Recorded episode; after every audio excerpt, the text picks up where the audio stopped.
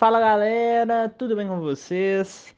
Enquanto a gente está aqui esperando, né, aguardando ansiosamente o domingo que vem, com a chegada do Super Bowl entre Chiefs e Eagles, nós queremos falar um pouquinho aqui sobre o que a NFL tem para nos proporcionar neste fim de semana, né?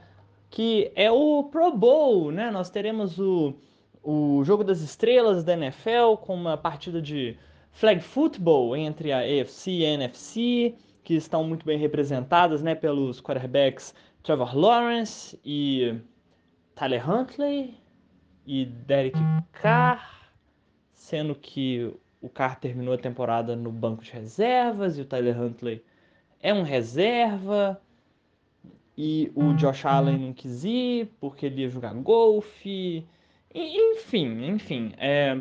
Na verdade, né, a gente vai aqui neste episódio falar um pouco sobre os prêmios de temporada, né, que são distribuídos pela Associated Press no fim de ano, né, que é uma forma muito bacana da NFL prestigiar os seus melhores jogadores, né? Obviamente o prêmio mais cobiçado é o de MVP para o jogador mais valioso da temporada, mas nós temos também é, jogador ofensivo, jogador defensivo, Rookie of the Year, é, técnico do ano e todos esses prêmios são muito interessantes, muito relevantes, todos têm uma historinha, então Vamos, neste episódio, né, comentar um pouco sobre cada um deles, quem a gente acha que vai ganhar, quem que deveria ganhar, e é isto. Então, né, já começando com o prêmio mais prestigiado, né, que é o prêmio de MVP, nós temos cinco finalistas para os prêmios, né, que foram é, revelados há pouco. Nós temos, obviamente, Patrick Mahomes e Jalen Hurts, né, que são os dois desde o início da temporada, os dois jogadores que a gente estava acreditando que poderiam vencer esse prêmio. Nós temos também Josh Allen, Joe Burrow e Justin Jefferson como os cinco finalistas para o prêmio de MVP. E aí, bem, é, desde o início da temporada, né, com o, a ascensão né, do Chiefs e do Eagles como os dois melhores times da NFL esse ano, a gente estava tendendo né, a dar o MVP, seja para o Mahomes, seja para o Jalen Hurts, né, que são os quarterbacks, os caras que vão é, ser a peça central da, desse time, né, em busca do Super Bowl, em busca do título, e né, os dois estão se enfrentando no Super Bowl, então é um sinal do tanto que a temporada desses dois times e desses dois jogadores foi muito boa esse ano. Mas na hora que você para para ver ali, você vai ver os números, vai ver o impacto, né? Que é algo que a, que a mídia, né? E a Associated Press acaba medindo muito. Fica muito difícil de não dar esse prêmio para Patrick Mahomes. Então, Patrick Mahomes vencendo o seu segundo MVP da carreira, muito por conta de uma temporada realmente incrível. Se você for parar para pensar, voltar para o início da temporada, a troca do, do Tyreek Hill e tava todo mundo assim um pouco cético quanto ao Kansas City Chiefs. A gente não sabia se o Chiefs ia ser essa potência toda dos últimos anos, muito por causa da ausência do Tyreek Hill. O Mahomes ia ter que se virar com é, wide receivers menos é, capazes, né? E os Chiefs sempre tiveram uma certa deficiência na defesa e no jogo corrido. Então o Mahomes precisaria de carregar esse time muito nos ombros, né, digamos assim, e foi isso que ele fez.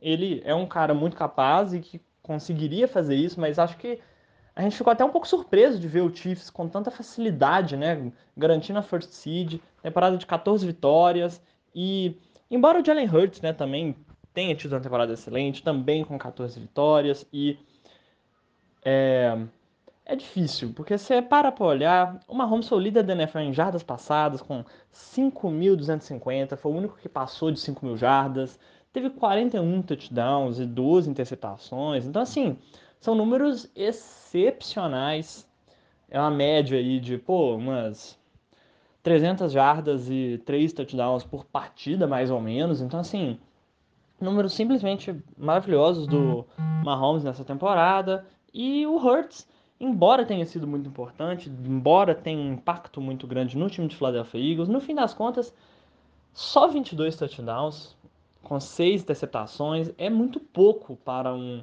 um passador, né? E ah, beleza, você adiciona ali os touchdowns corridos do Hurts, as jardas corridas, mesmo assim, ainda fica muito aquém do Mahomes nesse sentido. Então, uma temporada muito boa do Jalen Hurts, mas ofuscada talvez por essa temporada incrível do Patrick Mahomes novamente. Então, MVP, minha escolha, a escolha do Lima, Patrick Mahomes, quarterback do Kansas City Chiefs. Passando agora para o prêmio de jogador ofensivo do ano, né, nós temos como finalistas o Mahomes, o Hurts, o Justin Jefferson e o Tyreek Hill. E assim, eu entendo se para você o seu MVP for o Mahomes, você dá o prêmio de jogador ofensivo para o Hurts. Ou então, se o seu MVP for o Hurts, você dá o prêmio de jogador ofensivo para o Mahomes. Mas, sinceramente, isso é meio chato.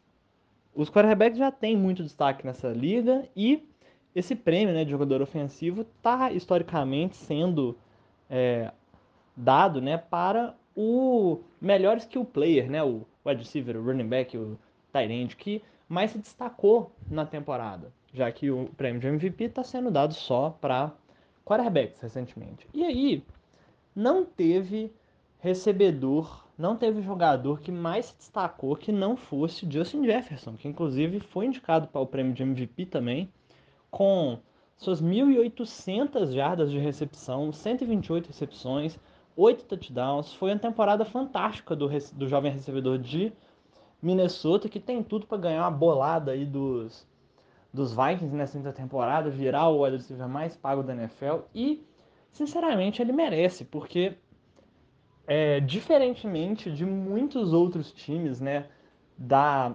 NFL, quando você olhava os, jo os jogos do Vikings, você tinha aquela impressão que o ponto focal do ataque era o Justin Jefferson. Ele é um wide receiver tão completo, tão fenomenal que ele meio que exige a bola, assim, porque você sabe que dando passe para ele, ele vai conseguir fazer recepção e achar jadas depois da recepção e ele vai conseguir dar vida nova para o seu ataque naquelas situações difíceis, né? E os Vikings confiam muito nisso, né? E fazem muito bom uso do Justin Jefferson, que sinceramente foi o melhor wide receiver da NFL esse ano e merece sim esse prêmio de jogador ofensivo. O Tyreek Hill teve também uma temporada fantástica lá nos Dolphins, dá até para argumentar. Foram números bem similares, foram 1.700 jardas recebidas, 120 recepções, 7 touchdowns e o Tyreek Hill não, não pôde né, jogar com o Tua todas as suas partidas. Né? Claro que os melhores jogos dele foram com o Tua passando a bola, mas ele teve que aguentar também o Skylar Thompson e o não foi uma temporada tão tranquila assim para o Tyreek Hill, que mesmo assim produziu e teve esses números fantásticos, mas no fim das contas o Justin Jefferson é o favorito, digamos, para ganhar esse prêmio e teve uma temporada simplesmente histórica e auxiliando o time do Vikings a chegar nos playoffs, é a nossa escolha para jogador ofensivo do ano. Agora falando um pouquinho de defesa, é interessante, né? Nós tivemos como finalistas três pass rushers, né? O Nick Bosa, o Chris Jones e o Mika Parsons. Os três são jogadores sensacionais. O Nick Bosa, né? que liderou a NFL em sacks com 18 sacks e meio, foi uma presença incrível no pass rush do, dos 49ers, né, que foram a melhor defesa da liga e assim, é uma presença imponente ali no pass rush que todo time tem que respeitar e tem que tomar cuidado para sinceramente não ser um sec assim, parece que toda jogada, toda drive você pode tomar um sec do Nick Bosa, ele é um cara simplesmente sensacional. O Chris Jones também, né, com meros 15 sacks e meio, ainda mais jogando no miolo da linha, né, que é uma posição um pouco mais difícil de, de julgar assim do que o edge rusher. E sendo um impacto fenomenal nessa linha defensiva do Kansas City Chiefs, sendo o maior nome dessa defesa do Chiefs e aparecendo muito na hora certa, né, como a gente pôde ver aí no jogo da semana passada contra o é, Cincinnati Bengals, né, na hora H, na hora que você mais precisa ali, na terceira longa, com a temporada ali on the line, né?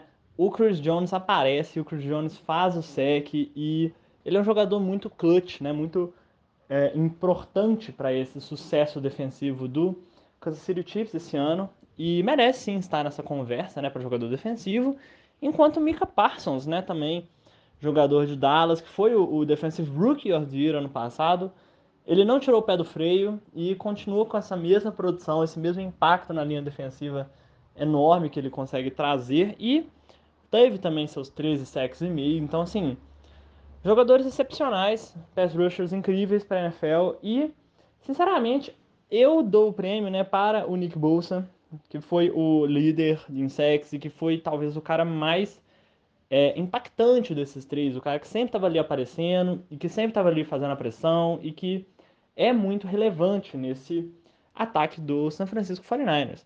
Agora, o Lima levantou um ponto muito interessante que foi evidenciado nesses playoffs, né, mas que com certeza ele estava fazendo a temporada inteira, que é o Fred Warner, linebacker do 49ers, não é um dos finalistas, mas o Lima queria dar essa esse shootout, né, para dar o prêmio para ele, já que o jogador mais importante daquela defesa dos 49ers, quando você para para ver o jogo e quando você começa a analisar ali a forma como o time dos 49ers, a defesa se organiza, como que eles organizam a pressão, como que eles fazem a blitz às vezes, ou então como que eles vão é, fazer o, o dropar né, para cobertura, para marcar as rotas de wide receivers e tight ends, o tanto que o Fred Warner é importante e é sensacional fazendo esses ajustes e fazendo essas diferentes funções. Ele é um linebacker, né, que é uma posição ali que joga no meio do campo, que normalmente vai marcar a corrida ou marcar uma rota rápida ali de end e ele simplesmente não é um linebacker normal. Ele é um cara que consegue é, subir, fazer a pressão, fazendo uma, uma blitz. Sempre a pressão chega quando ele faz a blitz. Ou ele consegue acompanhar um wide receiver na cobertura. Ele fez isso nos playoffs contra o, o Sid Lamb. Acompanhando a rota até o final e fazendo a, a jogada. Ele é um cara sensacional também para instintivo, né, para tentar pegar a bola. Teve as duas interceptações no jogo contra o Cowboys. Então, assim, embora os playoffs não contem, né, para o, os prêmios de temporada, e embora ele nem seja um finalista, ele é talvez a peça mais importante desse ataque do 49ers. Ele merecia sim, merecia esse crédito, merecia essa esse prêmio, né? Para botar no currículo, mas infelizmente a Associated Press não teve muitos olhos para ele, né? E olha mais para os pass rushers, então o prêmio vai acabar ficando com o Nick Bosa, que é a minha escolha para o prêmio. E agora tá na hora de falar dos calouros, né, dos rookies que a gente acompanha durante o draft e aí depois chega na NFL e mostram ao que vieram, né? Os caras que já no primeiro ano já mostraram que tem sim potencial e podem sim virar titulares e virar as, as famosas próximas estrelas, né, da NFL.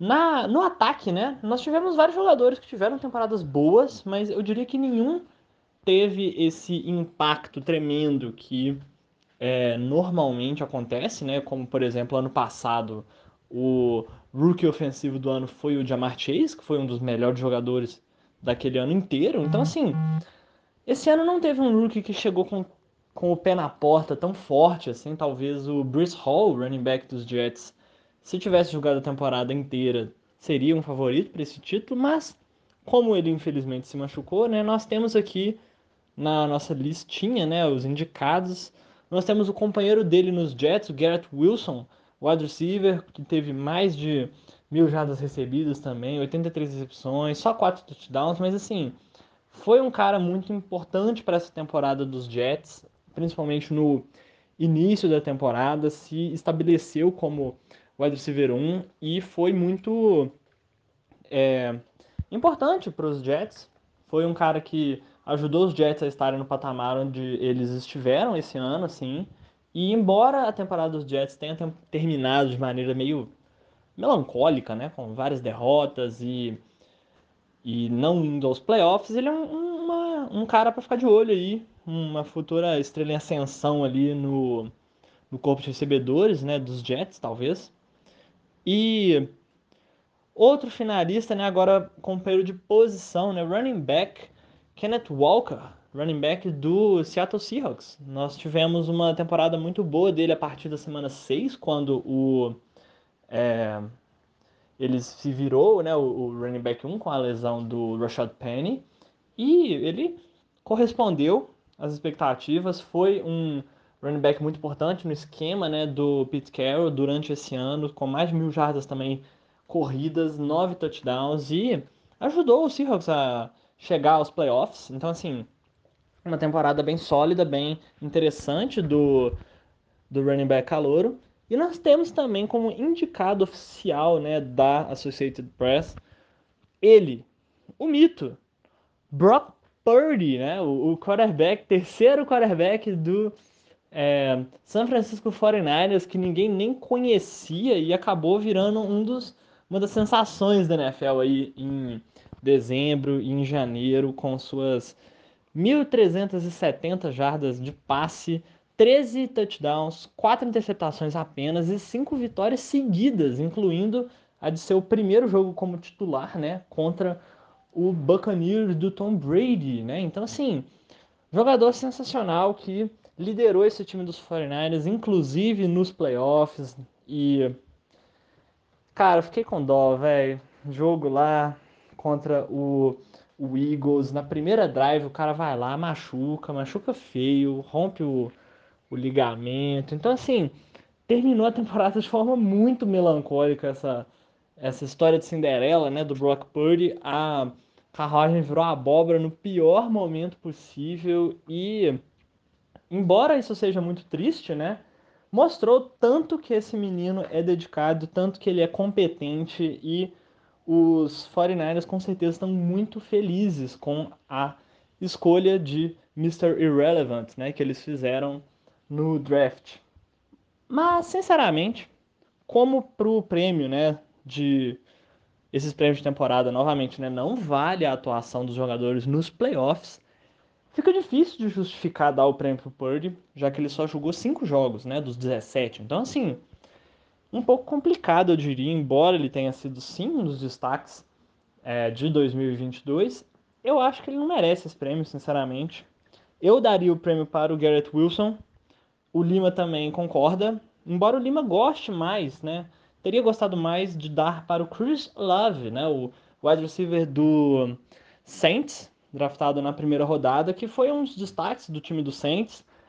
E teve números muito similares, assim, tipo, mil jardas também, com menos recepções, 72, os mesmos quatro touchdowns, e o time do Saints, né, esse ano não foi tão bom assim, foi um time muito bagunçado, que sofreu muito com a posição de quarterback, com uma falta de talento geral do time, assim, e aí isso tem seus dois lados, né, se por um lado essa campanha, né, do Chris Olave tenha sido mais impressionante, até porque as recepções foram mais difíceis, as bolas foram mais complicadas de pegar e ele teve que mostrar mais seu talento para conseguir essas recepções. Por outro lado, como ninguém estava vendo o jogo do Saints esse ano, porque o Saints estava muito ruim, a galera lá da Associated Press também não viu o que ele estava fazendo, preferiu olhar mais pro Garrett Wilson. Então, assim, Prêmio dado para Garrett Wilson, mas com essa ressalva aí do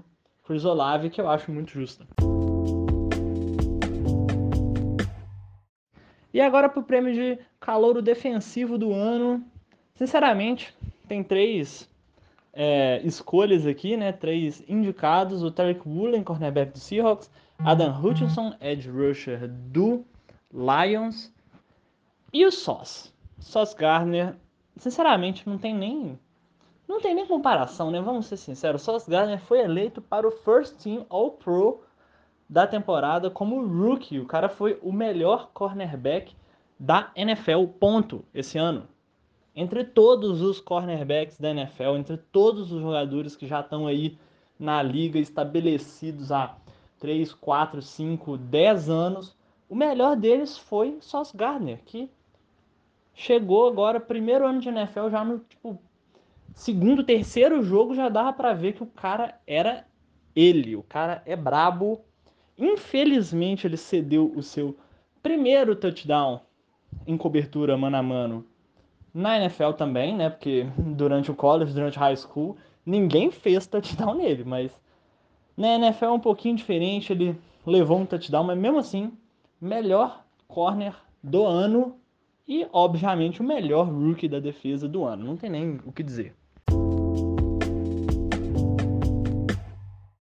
E agora, sinceramente, chegou na hora do meu prêmio favorito da NFL, que é o Comeback Player of the Year, que deveria ser renomeado para Alexis Smith Player of the Year, mas enfim. Os finalistas desse ano né, são dois dos melhores running backs da liga, o Saquon Barkley e o Christian McCaffrey, que se lesionaram ano passado. Né? O Saquon Barkley teve um, um torno ACL, o Christian McCaffrey teve uma lesão no hamstring e outra no tornozelo. Então, assim, perderam grande parte da temporada do ano passado e aí esse ano voltaram e voltaram mais fortes. Foram dois dos melhores running backs desse ano, tiveram performances incríveis na temporada regular, nos playoffs. O Christian McCaffrey, né, que era o destaque do Panthers, foi trocado para os 49ers e se tornou o destaque dos 49ers também no ataque. Mas, além desses jogadores que superaram as lesões e se tornaram, é, se mostraram né, que ainda são estrelas da NFL, nós temos também Dino Smith. Dino Smith, quarterback do Seattle Seahawks, que Sinceramente, ele foi um eterno backup na NFL, draftado em 2011 pelo New York Jets. Aí, rapidinho, assim, meio que não deu certo a experiência no Jets e ele virou banco. E aí, do banco, ele foi cortado e ele passou por alguns times aí da NFL.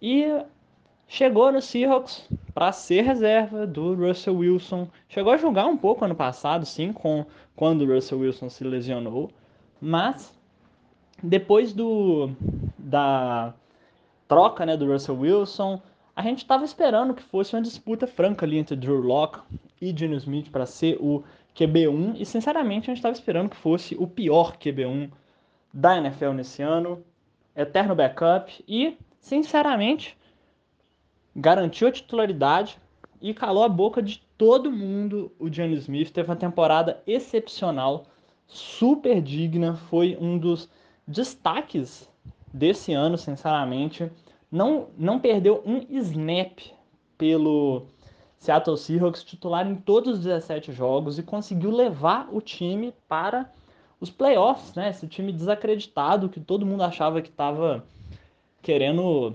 reconstruir depois de trocar o Russell Wilson, achou a resposta ali na posição de quarterback no Johnny Smith, eterno backup e, sinceramente, merecidíssimo toda a atuação dele. Conseguiu uma vaguinha no Pro Bowl, mas enfim. E merece demais, uma temporada incrível. E o Comeback Player of the Year, né, ele não é reservado apenas aos jogadores que se lesionaram. Ele é reservado também a esses jogadores que tiveram uma temporada abaixo do esperado, ou então uma temporada de ressurgimento e, sem sombra de dúvidas, esse ressurgimento do Gene Smith foi uma história muito legal que tivemos esse ano e ele merece sim todo esse reconhecimento do Seahawks e nós esperamos, né, que ele seja o QB1 do Seahawks pro ano que vem, que o Seahawks renove com ele, dê um contrato bacana, assim, para ele ganhar um dinheirinho, ficar feliz, sabe? Essas coisas importantes aí na carreira de um atleta. Para o prêmio de técnico do ano, nós temos cinco finalistas. Nós temos Kyle Shanahan, do San Francisco 49ers, Sean McDermott, do Buffalo Bills, Brian Dable, do New York Giants, Nick Sirianni, do Philadelphia Eagles e Doug Peterson, do Jacksonville Jaguars. São os finalistas para o prêmio de técnico do ano e, embora todos eles de certa forma mereçam, foram temporadas muito boas, o Shanahan tendo que lidar com a lesão de dois de seus quarterbacks durante a temporada regular, o Sean McDermott liderando esse time do, do Bills a praticamente a first seed. O Nick Sirianni, né, uma parte muito importante desse ressurgimento do Eagles aí como potência na NFL. Doug Peterson, que pegou o time que foi first escolha overall esse ano e colocando nos playoffs, né, desbloqueando o melhor do Trevor Lawrence nesse ano. E nós temos o Brian Dable, que é o nosso escolhido para ganhar o técnico do ano. Primeiro ano dele no comando do New York Giants, após ser coordenador ofensivo do Buffalo Bills. Pegou um time do Giants que, sinceramente, depois vocês vão lá, olhem o plantel, né, o elenco do New York Giants, principalmente comparado ao elenco do ano passado, é praticamente o mesmo time. Ano passado os Giants terminaram com quatro vitórias.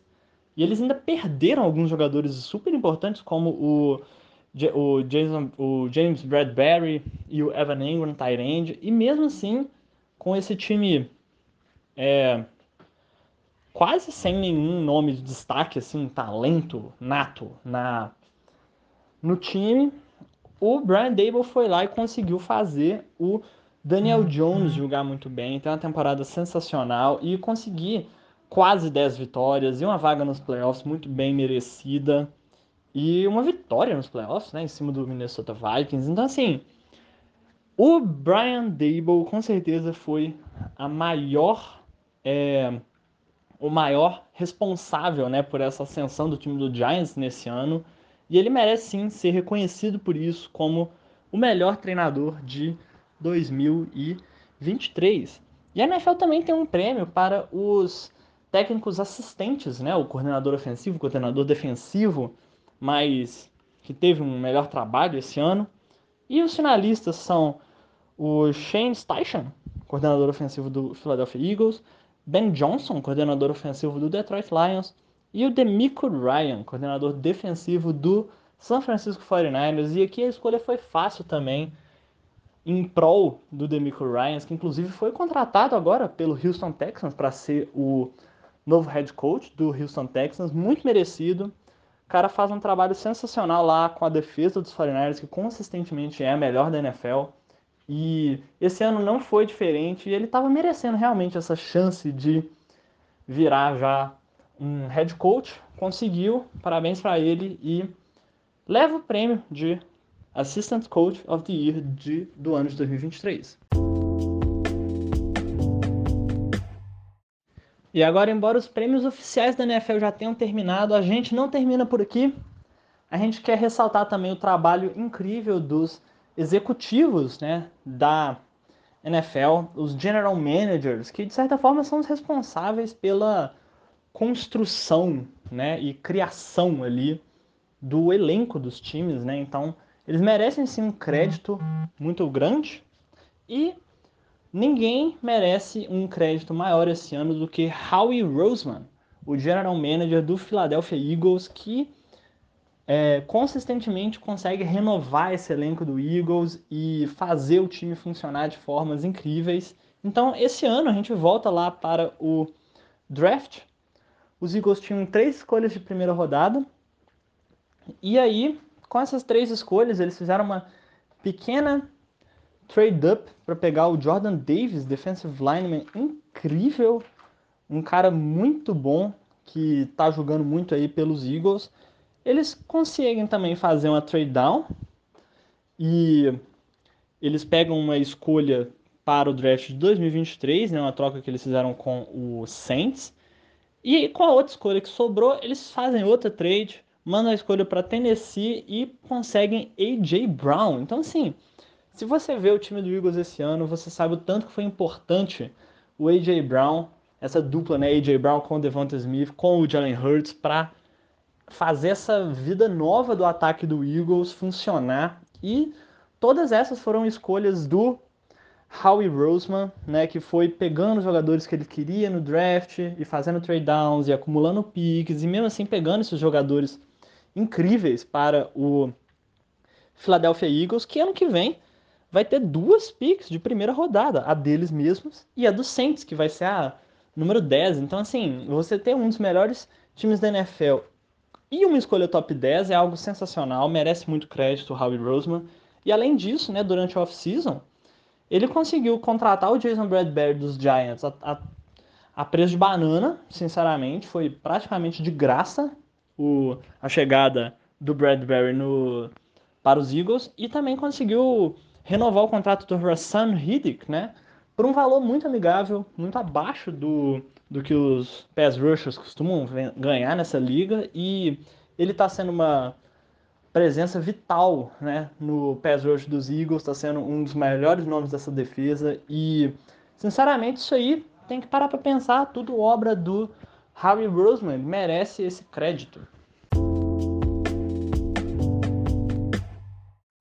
E para finalizar esse podcast dessa semana que não tem jogo, mas tem muita coisa para falar, nós tivemos né, a segunda aposentadoria em dois anos do Tom Brady, maior jogador de futebol americano de todos os tempos, mas agora é para valer. Agora realmente se aposenta o GOAT do futebol americano, Tom Brady, que tudo bem que o último ano de carreira não foi muito bom, né? Pô, só oito vitórias e uma derrota para os Cowboys nos playoffs e também o divórcio com a Gisele. Mas, tirando isso, né? Isso não apaga toda essa carreira incrível que o Tom Brady teve. Escolha de sexta rodada no draft de 2000, ficou um ano no banco e em 2001 assumiu a titularidade do time do Patriots após a lesão do Drew Bledsoe, que era o quarterback titular, que tinha renovado o contrato. E aí o Brady pegou aquele time ali do Patriots simplesmente botou embaixo do braço, foi até o Super Bowl, venceu, né, The Greatest Show on Turf no Super Bowl. E isso começou uma carreira incrivelmente vitoriosa para o Brady, que chegou e venceu o Super Bowl também em 2003, em 2004, todo ano vencendo a divisão a AFC East, né? Pô, o cara teve 21 anos como titular, porque ele se machucou na temporada de 2008, foram 21 anos como titular e foram 19 títulos de divisão. Então, assim, o cara era realmente muito bom. Levou o Patriots para mais. É, mais cinco Super Bowls, né? Os três primeiros que ele venceu, os dois que ele acabou perdendo para o Eli Manning, mais aquela vitória incrível contra o Falcons no Super Bowl 51, aquela virada de é, 28 a 3. Teve o Super Bowl em cima dos Seahawks também, com o a, a famosa jogada, né, que o, que o, os Seahawks não deram a bola para o Marshall Lynch correr na linha de uma jarda, mas temporadas incríveis do Brady. É o cara que mais jogou em Super Bowls na carreira, mais títulos de Super Bowl do que todos os times da NFL, mais títulos de divisão, mais vitórias. O jogador com mais vitórias da NFL e ele tem mais vitórias do que quatro franquias inteiras. Ele tem mais vitórias do que o Baltimore Ravens, do que o Carolina Panthers, o Jacksonville Jaguars e o Houston Texans, o que é algo simplesmente inacreditável. Venceu todos os times da NFL, assim como o Brett Favre é, e Drew Brees. Teve o, maior número de jardas passadas, o maior número de jogos disputados da NFL. Então, simplesmente um atleta completo que durante sua carreira também se envolveu com algumas polêmicas ali, né? A mais famosa delas, o Deflategate, né? Com as bola murcha, foi suspenso por causa disso. Teve também o, o Spygate, né? Dos Patriots contra os Bengals. Nós tivemos também o Tuck Rule Game, né? Um dos primeiros jogos de playoff do Brady, que tem aquela disputa até hoje se aquilo ali seria um fumble ou não. Aquele é um lance que decidiria, mudaria o rumo da história da NFL. Mas, na história que estamos, Tom Brady melhor jogador de futebol americano de todos os tempos, anuncia sua aposentadoria e. Amém, eu diria. Pô, 45 anos de carreira, já ninguém tava mais aguentando o Tom Brady jogar e destruir o time de todo mundo, principalmente o, o Lima, né? Viu por muitos anos o, o Bill ser feito de chacota do Brady, mas é, finalmente o fim da, de uma carreira histórica do Tom Brady, né? Que já vai entrar no Hall da Fama aí em 2028, né? Primeiro ano possível, ó, Tom Brady no Hall da Fama, J.J. Watt também no Hall da Fama.